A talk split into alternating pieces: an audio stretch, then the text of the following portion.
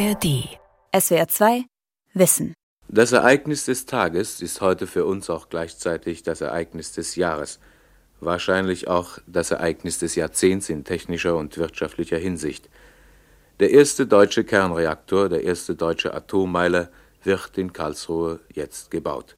Das war am 19. Juli 1956. Wenn man sich in die Zeit versetzt, der Krieg und die NS-Herrschaft liegen gerade elf Jahre zurück, die Bundesrepublik ist noch jung und jetzt wird der Vertrag für den ersten Kernreaktor unterzeichnet in Karlsruhe. Und nicht nur die Moderation in diesem Radiobeitrag macht klar, welchen Stellenwert dieses Ereignis damals hat, sondern auch für den damaligen Atomminister Franz Josef Strauß beginnt eine neue Zeitrechnung. Das Ziel ist bekannt den Vorsprung des Auslandes, der 10 bis 15 Jahre auf diesem Gebiet beträgt, aufzuholen. Es gibt aber kein Unglück, mit dem nicht ein Stück auch Vorteil verbunden wäre. Wir haben den Vorteil heute, Entwicklungs- und Forschungsergebnisse der ausländischen Staaten zu übernehmen, die dort unter vielen Umwegen, mit vielen Fehlern und vor allen Dingen unter ungeheuren Kosten erarbeitet worden sind. Atomminister Franz Josef Strauß 1956. Ja, diese Epoche der Kernenergie in Deutschland geht jetzt nach mehr als einem halben Jahrhundert zu Ende. Und auf diese Epoche schauen wir in diesem SWR2 Wissen zurück mit Tondokumenten und Rundfunkberichten aus dem SWR2 Archivradio.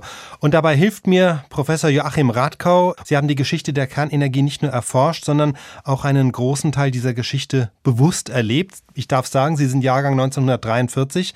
Mhm. Äh, wir werden noch ein bisschen darüber sprechen, wann die Stimmung gekippt ist von dieser ersten ja, Begeisterung für diese Technik hin zu dem, was wir jetzt erleben, nämlich dem Widerstand, der Kritik, dem Ausstieg. Wie war das bei Ihnen? Haben Sie diese anfänglich ja fast ungetrübte Atomeuphorie noch erlebt? Ja, ich war wie so viele progressive Intellektuelle ursprünglich selber von dem friedlichen Atom begeistert. Und diese gewaltige Gegenbewegung hat mich zunächst überrascht. Aber je mehr ich mich einarbeitete, und zwar auch in Insiderquellen, desto mehr wurde mir klar, die Kritik an der Kernenergie war durchaus begründet. Aber eben äh, dieses Strauß-Zitat ist herrlich. Das geht übrigens noch weiter. Strauß sagt, verlorene Zeit, gewonnenes Geld.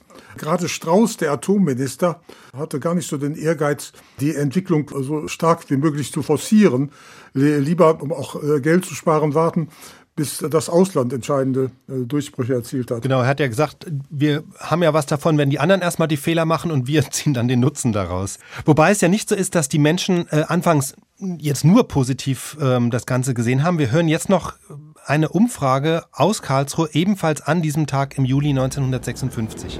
Ich überlege mir, ob diese Menschen hier, diese Bürger von Karlsruhe, etwas wissen von diesem Atomreaktor. Ob sie eine Ahnung davon haben, was dieser Bau dieses Atomreaktors für ihre Stadt bedeutet hinten an unser Mikrofon. Wissen Sie, dass hier in Karlsruhe der erste Atomreaktor gebaut wird, dass heute die ja, Unterzeichnung ja, des ja, Vertrages stattfand? Ja. Was halten Sie denn davon? Dass es unbedingt eine Notwendigkeit ist. Einmal nicht wahr mit dem Fortschritt mitzugehen. Ja, aber denken Sie nicht, dass es auch äh, Gefahren hat, dass äh, Atomstrahlungen hier die Bevölkerung Das wird schädigen? sich erst zeigen. Nicht wahr? Darüber können wir heute noch kein abschließendes Urteil geben. Also Sie sind dafür, dass es dass er gebaut wird hier in Karlsruhe? nur durch Probieren kann man studieren. Ja. Ihre Frau, darf ich Sie einen Augenblick bitten? Sind Sie in Karlsruhe hier zu Hause? Jawohl. Ja. Was halten Sie denn davon? Sehr gefährlich. Sie ja. wohnen hier in Karlsruhe. Ja, ja. Was halten Sie denn davon, wenn hier plötzlich mit Atomen jongliert wird hier in Karlsruhe. Aber wenn nichts passiert, ist recht. Ja? Ja, haben Sie ein bisschen Angst, oder? Ja, was heißt Angst, wenn man, wenn man was hört von Atom? Ja, ne? Angst. Aber Sie sind nicht unbedingt dagegen, dass hier so ein Atomzentrum ja, da können ja mir nichts machen, oder? Können mir was machen da? Ich bin von Ludwigshafen am Sie Rhein. sind von Ludwigshafen, ja, auch ja. in der Nähe. Sie kommen Jawohl. öfters nach Karlsruhe. Ich komme öfters nach Karlsruhe. Was halten Sie denn von dem Bau eines Atomreaktors hier? Ach, ich glaube, für die Wirtschaft im Allgemeinen wird es von großem Nutzen sein, etwa. Ja, aber denken Sie nicht auch, dass Gefahren damit verbunden sind für die Bevölkerung? Ach, ich meine, die Wissenschaftler müssen schon wissen, was sie tun, etwa. Ja? Wenn, äh, wenn sowas erstellt wird, ja. dann muss ja auch meines Erachtens äh, so viel Überlegung dabei sein, dass dem äh, der Bevölkerung eben nicht schadet. Ja, also man hat es gehört, so grundsätzlich gab es ein Grundvertrauen in die Wissenschaft, aber dann doch die eine oder andere Skepsis. Wie war das, Herr Radkau? Waren denn eigentlich politisch alle dafür damals? Innerhalb der politischen Szene wohl überwiegend Zustimmung, aber in der breiten Masse der Bevölkerung überhaupt nicht. Ganz im Gegenteil.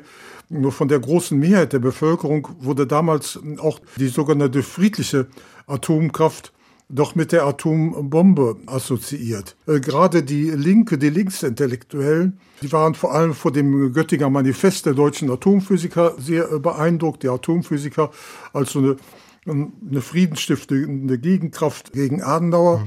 Das muss man vielleicht noch erklären. Das Göttinger Manifest, das war eine Erklärung 1957 von führenden deutschen Atomphysikern, darunter Karl Friedrich von Weizsäcker, aber auch Nobelpreisträger wie Werner Heisenberg und Otto Hahn. Und dieses Manifest enthielt im Grunde zwei Botschaften, nämlich Finger weg von Atomwaffen, also eine klare Stellungnahme gegen die atomaren Rüstungspläne von Adenauer. Aber die zweite Botschaft in diesem Manifest war ein klares Ja zur friedlichen Nutzung der Atomenergie. Vielleicht das noch. Ähm ja, ja, ja, ja, ganz genau. Also es war eher typisch damals für Linksintellektuelle, dafür zu sein. Das gilt auch für, äh, für mich selbst. Nicht? Auf dem äh, SPD-Parteitag von 1956 hat Leo Brandt, Düsseldorfer Staatssekretär, geradezu geschwärmt. Man könnte für nur 10 Millionen Dollar einen kleinen Reaktor für eine Stadt von 10.000 Einwohnern kriegen. Man brauchte nur in der Erde zu buddeln. Oben kommt ein Kabel raus. Das ist unglaublich. Sowas äh, auf einem SPD-Parteitag ohne Gegenstimmen. Ne? Wie kam es denn überhaupt zum Standort Karlsruhe? Auch das, dem ging ein heftiges Drama voraus. Also Heisenberg, der Atomphysiker Heisenberg, bei dem am Anfang alle Fäden zusammenliefen, der wollte unbedingt das Kernforschungszentrum nach München haben, wo er selber auch sein Institut hatte. Er stand zunächst in einem vertraulichen Briefwechsel mit Adenauer. Ich habe den auch noch eingesehen. Ich hatte eine persönliche Beziehung zur Heisenberg-Familie. Und er äh, war aber voller Wut, als Adenauer entschied, das Kernforschungszentrum nach Karlsruhe. Heisenberg schnaubte, da will ich von jetzt ab nichts mehr zu tun haben mit der Kernenergie. Bei Adenauer scheinen militärische Motive ausschlaggebend zu sein. Äh, München war ihm zu nah an der tschechischen Grenze, das war ihm zu gefährlich. Deswegen lieber hm, hinterm Schwarzwald äh, Karlsruhe. Ne? Der Werner Heisenberg, von dem Sie gerade gesprochen haben, der berühmte Physik-Nobelpreisträger, von dem hören wir jetzt auch etwas. Das war aber jetzt noch vor dieser Zeit, also vor 56. Wir gehen zurück ins Jahr 1951, als so die ersten Ideen aufkamen, als auch äh, Deutschland noch nicht erlaubt war, Atomforschung zu betreiben. Und hier hören wir Werner Heisenberg in einem Interview aus diesem Jahr 1951. Herr Professor Dr. Heisenberg, Sie sollen gesagt haben, wenn man hier in Westdeutschland einen Uranbrenner aufstellen würde, dann wären wir im Augenblick aus der Kohlenkrise heraus. Also das habe ich natürlich nicht in dieser Form gesagt. Was ich gemeint habe, ist Folgendes. Wenn man sich überlegt, dass man alle Uranvorkommen, die in Deutschland sind, ausnützt, das sind sehr bescheidene Vorkommen, aber man kann rechnen, dass im Erzgebirge etwa jährlich, sagen wir, fünf Tonnen Uran gefördert werden können, wenn man sich Mühe gibt. Diese fünf Tonnen Uran würden etwa dem Heizwert, also dem Energiewert von fünf Millionen Tonnen Kohle entsprechen ich möchte aber gleich dazu sagen, die könnte natürlich nicht in einem Brenner verbrannt werden, sondern dann müsste man schon eine Reihe von Brennern aufstellen, um diese Energie wirklich in nützliche Arbeit überzuführen. Und eine für Sie sehr banale Frage. Sind Sie der Ansicht, dass der Atomkocher für die Hausfrau und das Atomauto einmal kommen werden? Ganz bestimmt nicht. Also jedenfalls sieht man dazu nicht den geringsten Anlass. Man kann die Atomenergie einstweilen nur in ziemlich großen Maschinen verwenden. Man kann sich also sicher gut vorstellen, dass die Atomenergie benutzt wird, um Fernheitswerke zu betreiben, um, um große Fabriken mit Heißwasser zu versorgen, vielleicht auch um Turbinen zu betreiben. Aber der Betrieb von Autos oder Flugzeugen oder dergleichen oder etwa gar der Küche mit Atomenergie, das ist einstweilen reine Utopie. Unsere wissenschaftliche Situation speziell in der Atomforschung hat sich aber doch noch nicht geändert.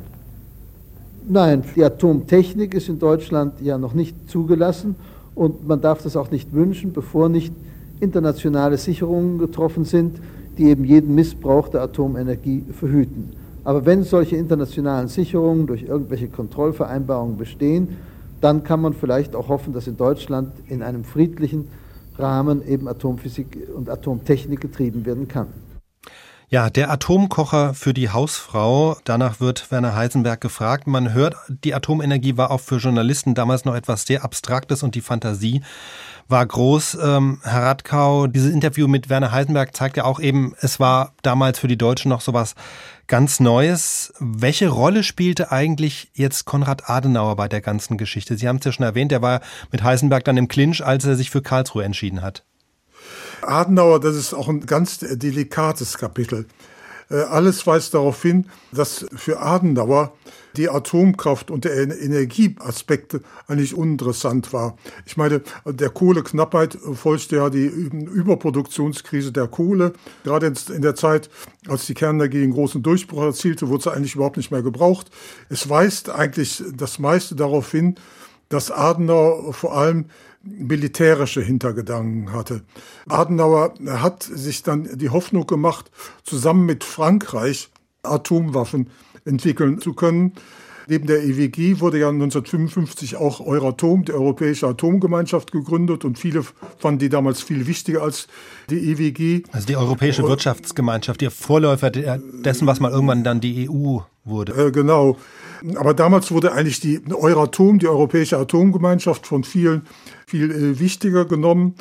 Im Volksmund wurde gespöttelt. Der Euratom ist die, eine Gemeinschaft zur friedlichen Herstellung einer französischen Atombombe mit, mit deutschem Geld. Es gab tatsächlich auch Ansätze, mit Frankreich gemeinsam eine Atomwaffe zu entwickeln. Aber äh, als de Gaulle zur Macht kam, hatte das sofort abgebrochen worüber Adenauer richtig wütend war.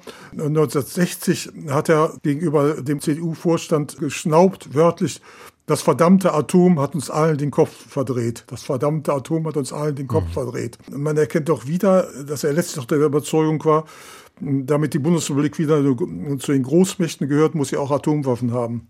Gut, daraus wurde dann nichts bis heute nichts. Mhm. Diese Geschichte macht deutlich, ähm, dass es eben tatsächlich auch um mehr ging jetzt als nur um eine friedliche Nutzung. Und es ja, gibt ja. noch einen anderen Punkt, der das deutlich macht.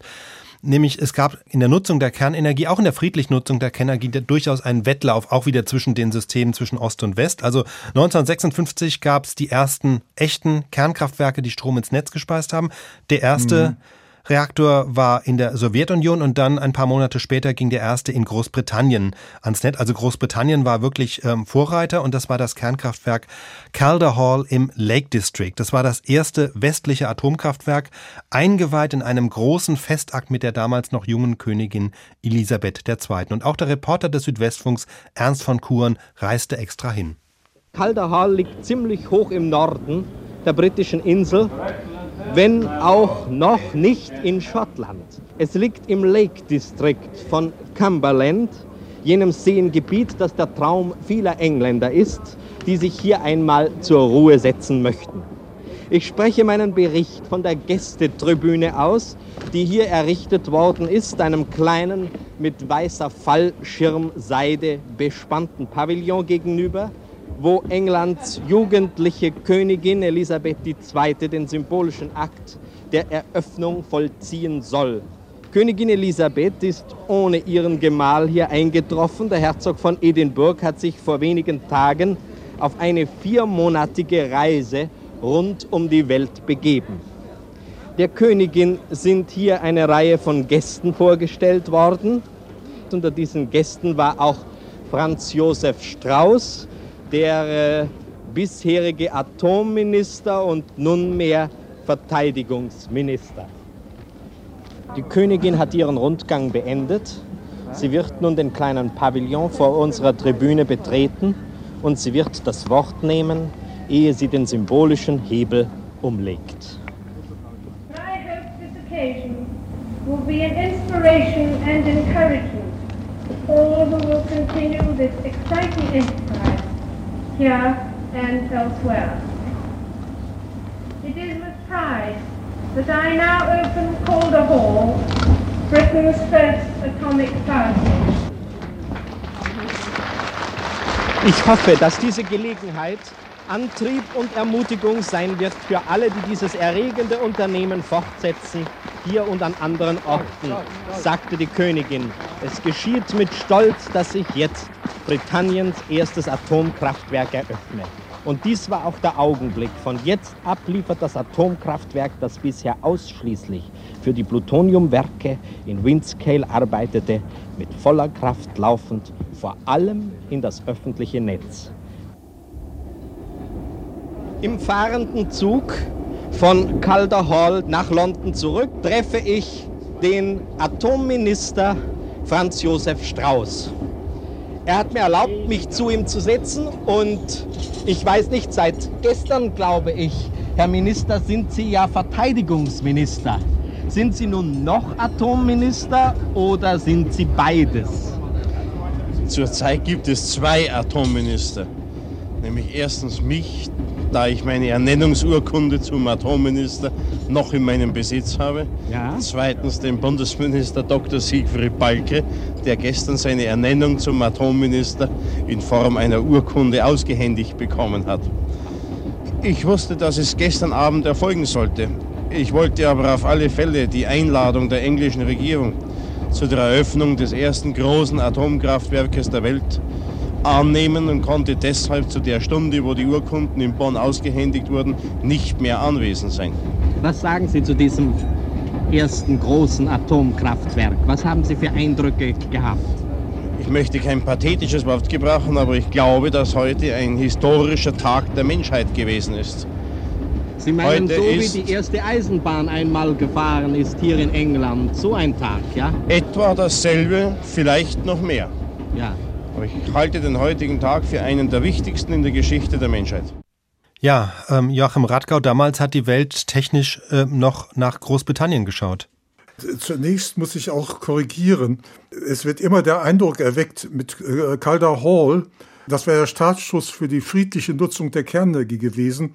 Calder Hall entstand als ein Anhängsel des britischen militärischen Nuklearkomplexes. Nicht? Übrigens ähm, Strauß und Balke ist auch ein äh, pikantes Thema für sich. Die beiden ich Atomminister. Hab, ja, ja, eben. Ich habe später, über 20 äh, Jahre danach, mit dem alten Balke kurz vor seinem Tod noch viele Cognacs gesoffen. und er zeigte mir auch vertrauliche Briefwechsel zwischen ihm und Strauß. Also Strauß drängte immer darauf, Balke sollte enger mit ihm zusammenarbeiten, mit dem Verteidigungsministerium. Aber Balke wollte das nicht. Er war in der Nazizeit als Halbjude diskriminiert worden und diese ganze atomare Community, die zum nicht unerheblichen Teil schon aus der Nazizeit stammte, die war ihm suspekt. Das Amt des Atomministers gab es bis 1962, dann wurde es zu einem allgemeinen Forschungsministerium mhm. erweitert, das ja dann auch für Raumfahrtprojekte zuständig ist. Ich möchte noch ja. kurz eine Sache erwähnen. Ähm, der Reporter, den wir gerade gehört haben, Ernst von Kuhn, zu dem müsste ich auch noch ein paar Worte sagen. Der war einer der ganz frühen Wissenschaftsreporter oder Wissenschaftskorrespondenten beim Südwestfunk, überhaupt in der ARD. Äh, er schrieb dann ah, ja. später Hörspiele, dreht Dokumentarfilme, war Chefreporter des Südwestfunks und ich erwähne ihn deshalb, weil in den Archiven des SWR gibt es sehr, sehr viele Reportagen von ihm aus allen möglichen äh, Nuklearanlagen, anderen technischen Anlagen, später aus der ähm, Raumfahrt. Und deswegen haben wir im SWR tatsächlich auch mehr Reportagen aus Atomkraftwerken als andere Funkhäuser in der ARD.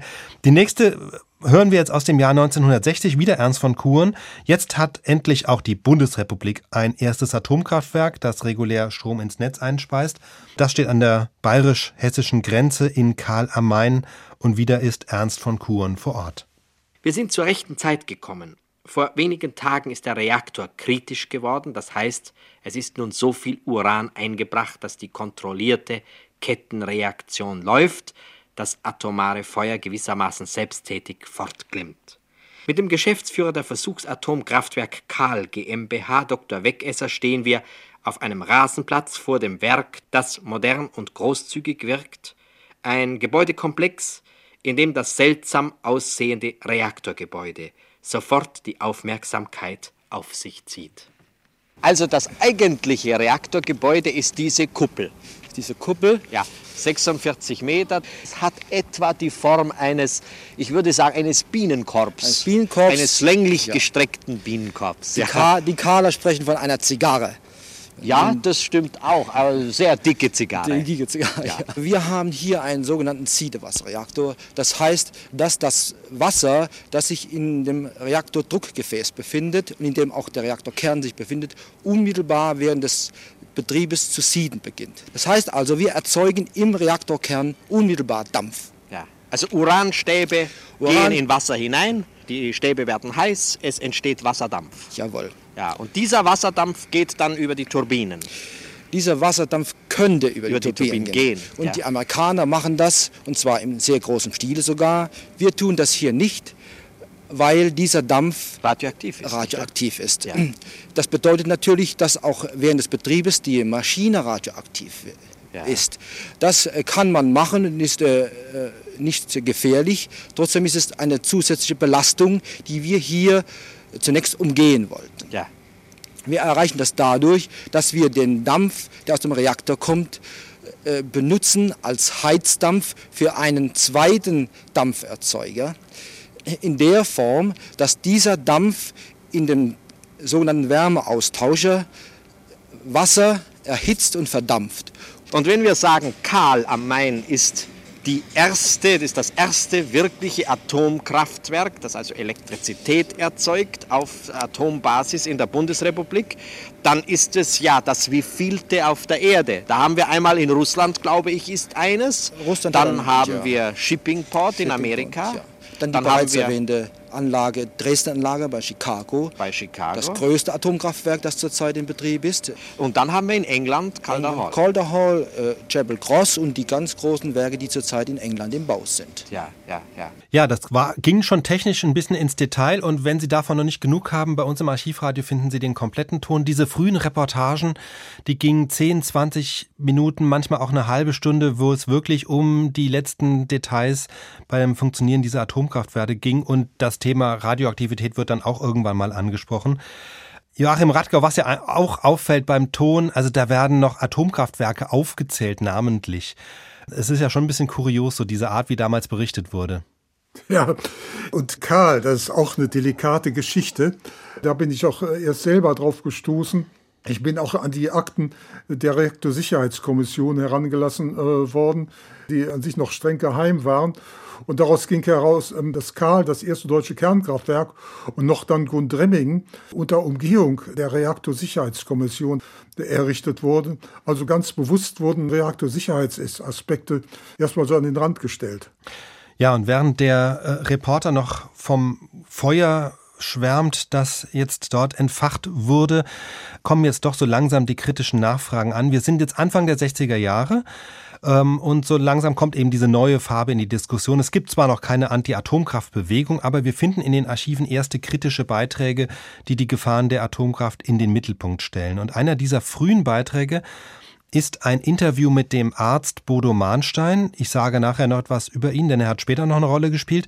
Hier aber erstmal nur so viel. Bodo Mahnstein war einer derjenigen, die 1975 den BUND gegründet haben, den Bund für Umwelt und Naturschutz. Aber wie gesagt, das folgende Interview war elf Jahre vorher und auch da weist er auf durchaus kritische Punkte hin. Wir wissen alle von der Gefährlichkeit der Atombombe. Aber wissen wir auch etwas von der Gefährlichkeit der Atomreaktoren, die äh, ja doch zu friedlicher Nutzung gebaut worden sind und die der friedlichen Nutzung dienen sollen. Herr Dr. Mannstein, sind Reaktoren gefährlich? Es gibt gewisse Forschungsreaktoren, die in ihrer Kleinheit und für ihre Arbeit sicherlich nicht gefährlich sind. Etwas anderes ist es mit den Reaktoren, die als Kraftwerke wirken, die also unter Umständen Strom liefern sollen, etwa 100.000 Kilowatt und noch höher. Wir wissen ja, dass in der Bundesrepublik jetzt ein Atomkraftwerk in Karl am Main läuft. Nun, alle diese Reaktoren und je größer sie sind, bringen selbstverständlich mehr Abfall. Einmal, dass äh, bestimmte Stoffe abgegast werden, zum anderen muss radioaktives Wasser aufbewahrt werden und muss, bis es nachher allmählich abklingt, an bestimmten Stellen gelagert werden. Herr Dr. Mannstein, das war bislang mehr oder weniger eine schleichende Wirkungsweise der Atomenergie. Die Gefahr äußert sich auch in sehr viel drastischerer Form. Man hat schon viel oder man hat leider nicht so sehr viel, wie es eigentlich nötig wäre, von äh, Reaktorexplosionen gehört. Ich erinnere an Windscale. Sind diese Reaktorexplosionen auch heute noch möglich, dass ein Reaktor eben durchbrennt? Äh, man bezeichnet es immer äh, nicht als Explosion, weil es nicht im herkömmlichen Sinne eine Explosion ist bei dem Reaktor. Wenn der Reaktor durchbrennt, dann gehen eben tatsächlich wohl einzelne Wände und Betonschichten trotz aller Sicherungen äh, auseinander und dann kommen radioaktive Stoffe teils in Gasform, teils aber auch in äh, Form von Flüssigkeiten in die Umgebung. Und sie können also weithin äh, das ganze Land verseuchen. Es dürfte für Sie vielleicht interessant sein, dass wir sogar hier in Deutschland das Jod 131 und andere Stoffe nachgemessen haben, als der Reaktorunfall in Winskiel gewesen ist. Leider sind auch da, da haben Sie recht, die freimütigen Erörterungen, wie wir sie zum Teil aus den angelsächsischen Ländern kennen, wenn auch manchmal etwas verspätet, aber da wird wenigstens drüber gesprochen. Das ist etwas, was wir hier wirklich vermissen, diese freimütige Erörterung von Gefahren, die ja ohne Zweifel mit dem Reaktorbau äh, verbunden sind, insbesondere da wir hier in einer sehr viel dichter und enger besiedelten Umgebung leben. Das war 1964. Bodo Mahnstein fordert, dass mehr über die Gefahren der Atomenergie diskutiert werden soll. Also es war so ein früher Ansatzpunkt der Kritik. Ich sage noch kurz was zu Bodo Mahnstein. Äh, es ist eine schillernde Figur. Er war 1930 NSDAP-Mitglied geworden. Er war eigentlich Frauenarzt, also Facharzt an der Charité, schrieb später auch einen Ratgeber zur Familienplanung, also noch lange vor der Pille. Er schrieb dann über den weiblichen Zyklus und über die fruchtbaren Tage. Und dann entdeckte er für sich das Thema Umweltverschmutzung. Er hat in den 50er Jahren schon versucht, äh, Protestaktionen gegen die Atomversuche im Pazifik zu organisieren und kam irgendwie über diesen Weg zur Kritik an der Atomenergie insgesamt. Joachim Radgau, war das so typisch? Also kommt die Kritik gegen die Kernenergie so aus dieser Ecke, aus dieser pazifistischen Sorge vor der Atombombe? Ach, das ist auch eine total interessante Frage. Die frühe Kritik an der Atomtechnik kam im Grunde eher von rechts. Nicht? Bodo Mannstein, nicht der Detmolder Arzt, äh, ist ja in gewissem Sinne ein Beispiel dafür. Besonders extremes Beispiel ist äh, Günter Schwab, äh, auch ehemaliger Nationalsozialist, der sich auch zu dieser Vergangenheit bekannte und zum Teil auch noch so rassistisch argumentierte, durch radioaktive Strahlung verschlechtert sich das Erbgott und so. Also Günter Schwab hat 1958 ein Anti-AKW Buch veröffentlicht, Der Tanz mit dem Teufel. Das ist das schärfste Anti-AKW-Buch jener Zeit. Die Teufel sind die für die Kernenergie, die, äh, die meinen, dass man damit die Menschheit besonders gut vernichten kann. Das war ein Wirrkopf. Aber verglichen damit Der, war jetzt Mahnstein relativ differenziert, würde ich sagen. Ne? Also er hat jetzt nicht, man hat jetzt keinen Eifer gehört, man hat einfach so sachliche Warnungen. Ja daraus Ja, ja, Manstein im Würgegriff des Fortschritts das ist ein eindrucksvolles Buch, auch heute noch. Man sollte aber noch auf etwas anderes hinweisen. Unter Insidern, unter wirklichen Experten der Kerntechnik wurde auch in den 50er Jahren die Risiken sehr offen ausgesprochen. Nicht das beste Beispiel ist das Standardwerk äh, der 50er Jahre von Friedrich Münziger, einem alten äh, AEG-Kraftwerksbau zu äh, Kernenergie. Da findet man eine ganze Reihe Passagen, die man 20 Jahre später nur noch in Anti-AKW-Pamphleten gefunden hätte. Nicht? Also dolle Passagen. Aber dass das jetzt Anfang der 60er Jahre so eine Breitenwirkung angefangen hat zu entfalten, also mit einem Interview mit diesem, dass eben dann auch mal als solches im Radio diese Gefahren thematisiert wurden, hing das auch ein bisschen ja, mit der Zeit zusammen. Also wenn ich dran denke, 1962 gab es die Kuba-Krise, wo die Welt schon mal so glaubt, am Rande eines Atomkriegs zu stehen. Also doch so eine Sorge vor der Atombombe, vor einem Atomkrieg auch? Bei der breiten Masse der Bevölkerung waren diese Sorgen vor der sogenannten friedlichen Kernenergie untrennbar verknüpft äh, mit der Angst vor einem Atomkrieg, die auch damals zeitweise durchaus begründet war. Das darf man nicht vergessen. Nicht? Das, war, das war keine German Angst, aber es war eine sehr begründete Angst. Aber eine Breitenwirkung des Protests gegen die, die zivile Kernenergie, das beginnt eigentlich frühestens Ende der 60er Jahre, Anfang der, der 70er Jahre. Die Anti-AKW-Bewegung Joachim Radkau, die heben wir uns mal für den zweiten Teil dieser kleinen SWR2-Wissen-Reihe auf. Bleiben wir noch mal ein bisschen bei der frühen Atomeuphorie und gehen noch auf einen eher kuriosen Aspekt. Wir haben vorhin schon von naiven Ideen gehört, wie atombetriebene Autos, Atomkocher für die Küche. Es gab aber auch eine Vision, die sich ziemlich lange hielt, und das war die einer atombetriebenen Handelsschifffahrt, also Schiffe, die kein Schweröl verbrennen, sondern einen Reaktor an Bord haben. Diese Idee wurde in den 60er Jahren vorangetrieben und bevor wir darüber sprechen, warum sie gescheitert ist, fasse ich jetzt mal diese Geschichte mit ein paar kurzen Tönen von damals zusammen. Es beginnt auch hier mit einem großen Forschungsreaktor, der 1958 in Geesthacht bei Hamburg errichtet wird. Es ist der bis dahin größte in der Bundesrepublik und der leitende Physiker Erich Backe erklärt, was mit dem Reaktor erforscht werden soll, nämlich wie atombetriebene Handelsschiffe sicher gebaut werden können. Es ist ja ganz klar, dass in einem Schiff Besatzung und auch die Passagiere sich immer in einer bestimmten nahen äh, Umgebung des Reaktors befinden müssen, einfach zwangsläufig, weil sie auf dem Schiff sind. Und äh, sie müssen aus diesem Grund ja absolut sicher vor den Wirkungen der Strahlung geschützt sein, die vom Reaktor ausgehen. Am 28. Oktober 1958 wird der Forschungsreaktor in Geesthacht in Betrieb genommen. Für den Reporter ein architektonisches Glanzstück. Dieser vierte Atomreaktor in der Bundesrepublik ist ca. 35 Kilometer oberhalb Hamburgs im Nordhang der Elbe tief und sauber eingebettet. Mit Klinker ist dieser unscheinbare Bau so verputzt, dass er sich organisch und sehr hübsch in das Landschaftsbild einfügt und man gar nicht an dieser gedugten Häusergruppe etwas von dem wissenschaftlichen Zweck erkennen kann.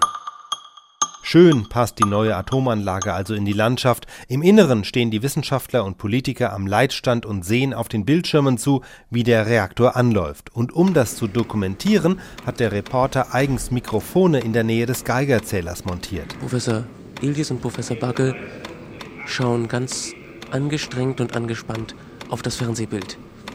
Und das Ticken wird schneller und noch schneller. Und dieser feine Regelstab ist jetzt zu 30 Prozent, gleich 18 Zentimeter, aus dem Reaktorkern herausgezogen worden. Und schließlich ist das Ziel erreicht. Wenn man nichts mehr am Regelstab ändert und der Reaktor, die, diese Kurve steigt ständig an, dann ist er echt kritisch. Es ist 17 Uhr 9 Minuten. Und in dieser Minute ist der Atomreaktor zu Geesthacht kritisch geworden. Der Atomreaktor zu Geesthacht arbeitet. Das war 1958. Sieben Jahre später kommt dann beides zusammen. Die Kernenergie und das Frachtschiff Otto Hahn. Es bekommt einen eigenen Reaktor. Es beginnt jetzt der Reaktoreinbau in das Atomschiff Otto Hahn, das ja gebaut wird bei den Kieler Howaldswerken, Herr Schmerenbeck. Äh, dieser Reaktoreinbau äh, wurde angefangen mit einem Behälter. Was ist das für ein Behälter? Dieser Behälter ist Teil der sogenannten Serviceeinrichtung, die die verbrauchten Brennelemente aufnehmen soll, in der die Brennelemente zwischengelagert werden und ihre Strahlung für einige Monate abklingt, bis sie an Land abgegeben werden könnten. Der Namensgeber des Schiffes, der Physiker und Nobelpreisträger Otto Hahn, hat den Bau noch selbst miterlebt, doch er starb wenige Monate bevor das Atomschiff in Kiel ablegen konnte und Reporter Hermann Rockmann begeistert ist, wie ruhig es fährt. Ungewöhnlich geräuscharm und nur unter ganz geringer Vibration glitt die äh, Otto Hahn das Atomschiff in die Förde hinein. 10.17 Uhr, als die Otto Hahn ablegte, Blitz und Donner und leichtes Gewitter. Trotzdem gute Voraussetzungen für diese Probefahrt der Otto Hahn, des ersten atomgetriebenen Schiffes der Bundesrepublik, des dritten Nuklearschiffes der Welt nach der amerikanischen Savannah und dem sowjetischen Eisbrecher Lenin. Drei Tonnen Uranbrennstoff reichen aus, um die Otto Hahn vier Jahre lang ununterbrochen in Fahrt zu halten. Was man aus diesen Tönen doch heraushört, Herr Radkau, also kritische Stimmen wie die, die wir vorher gehört haben von Bodo Mahnstein, die spielen eigentlich bei, dann wieder gar keine Rolle. Also die lässt man mal im Radio mhm. irgendwann als Außenseitermeinung zu Wort kommen, aber hier hört man wieder die Begeisterungsstürme, wenn ein Reaktor kritisch wird, wenn ein Atomschiff in See sticht, wo die Passagiere quasi am Reaktor vorbeispazieren und einen Behälter mit abgebrannten Brennelementen nett als Serviceeinrichtung bezeichnet wird. Ach, da gibt es einiges zu, sagen. Was äh, eben da berichtet wurde, weckt ein irriges Bild. Die äh, Schiffsreaktor-Community war äh, innerhalb der großen atomaren Community isoliert. Nicht? Also Bagge gehörte zu denen, die während des Zweiten Weltkrieges ganz offen für Hitler eine Atombombe entwickeln wollten, während Heisenberg da äh, etwas äh, zurückhaltender war. Also Bagge war innerhalb der Community ein absoluter Außenseiter, das, was natürlich in der Öffentlichkeit nicht so erkennbar war. Wichtig ist äh, überdies zu wissen, Reaktoren haben sich überhaupt in den USA zunächst als Schiffsantriebe entwickelt. Und von daher konnte man sich einbilden, dass kernegebetriebene Schiffe besonders zukunftsträchtig seien. Der Witz ist aber, dieses Schiff, die Otto Hahn, für das sich übrigens ähm, der Otto Hahn selber gar nicht sehr interessierte, als es endlich äh, in Fahrt war, kriegte an vielen Häfen keine Landeerlaubnis. Es wurde weder durch den äh, Panama-Kanal noch durch den Suezkanal gelassen und es ist deswegen spöttisch mit dem fliegenden Holländer verglichen worden, der auch immer nicht landen konnte. Genau, damit haben Sie den Punkt genannt, weshalb der Traum von der atomaren Handelsflotte recht schnell geplatzt ist. Die Otto Hahn war als Erzfrachter geplant. Sie durfte aber außer an deutschen Häfen so gut wie nirgends landen. Und das ist natürlich für ein Frachtschiff ziemlich witzlos. Deshalb hat man damit einfach kein Geld verdient. Die Otto Hahn wurde dann noch eine Weile als Forschungsschiff eingesetzt, aber Handelsschiffe fahren bis heute mit Treibstoff. Über die von Technikvertrauen geprägten 1950er und 1960er Jahre haben wir jetzt viel gehört. In den 70er Jahren ändert sich das. Das wird dann Thema unseres zweiten Teils. Wir werden hören, wie die atompositive Stimmung in der Bevölkerung gekippt ist, der Widerstand gewachsen ist und das Zeitalter der Kernenergie zu Ende geht. SWR 2 Wissen. Die Epoche der Kernenergie in Deutschland, das war Teil 1 mit dem Technikhistoriker Joachim Radgau und Aufnahmen aus dem SWR2 Archivradio.